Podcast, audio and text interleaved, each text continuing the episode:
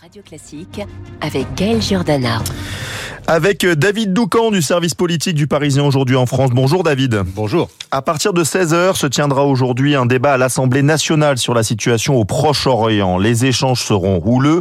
À n'en pas douter, Emmanuel Macron appelle à l'unité depuis 10 jours, mais en vain. Oui, c'est d'ailleurs l'objet d'une réflexion au sommet de l'État. Ces appels solennels à rester unis ont-ils encore un sens quand les principaux opposants au pouvoir en place s'appellent Jean-Luc Mélenchon et Marine Le Pen? Mais l'absence totale de désir d'unité ne s'explique pas seulement par l'implantation toujours plus profonde euh, des extrêmes dans le paysage politique. Les amis euh, du président constatent qu'il n'y a plus le moindre délai de décence. LR n'a attendu que quelques heures après l'assassinat de Dominique Bernard à Arras pour cogner.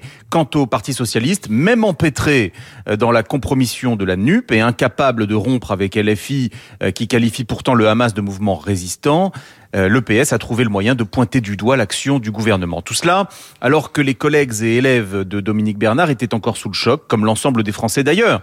L'un des ministres de poids sous le quinquennat Hollande me confiait en fin de semaine dernière son désarroi. Je le cite. Je me souviens de ce 11 janvier 2015, lorsque nous avons marché contre la barbarie tous ensemble dans les rues de Paris après Charlie Hebdo. Euh, cela me paraît aujourd'hui être il y a une éternité. Cette notion d'union sacrée face au terrorisme appartient donc au passé. Non seulement elle appartient au passé, mais en réalité, elle a été éphémère. Il y a eu le 11 janvier 2015, c'est vrai, et encore, le FN euh, n'avait pas participé à la marche. Mais euh, la même année, dès les attentats du 13 novembre, la politique avait repris ses droits. Pas de marche unitaire après l'horreur du Bataclan et des terrasses. Puis, alors qu'il pensait tendre la main à la droite, François Hollande a fracassé sa majorité et s'est fracassé lui-même avec son projet de déchéance de nationalité pour les terroristes binationaux qui n'a jamais vu le jour.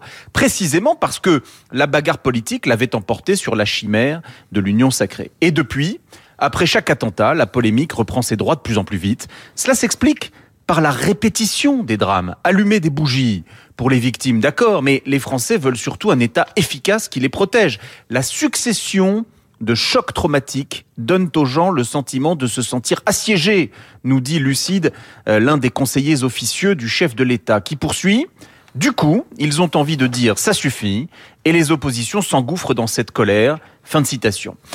Toutefois, essayer de garantir l'unité de la nation, c'est le rôle du président, même si cela l'oblige parfois à prêcher dans le désert. Merci beaucoup David Doucan pour euh, les coulisses de la politique. Tout de suite la météo avec vous.